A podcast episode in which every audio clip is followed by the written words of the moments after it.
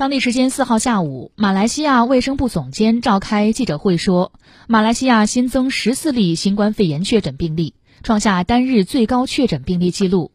新增的第三十七名患者至第五十名患者当中绝大部分都和第二十六名患者有接触。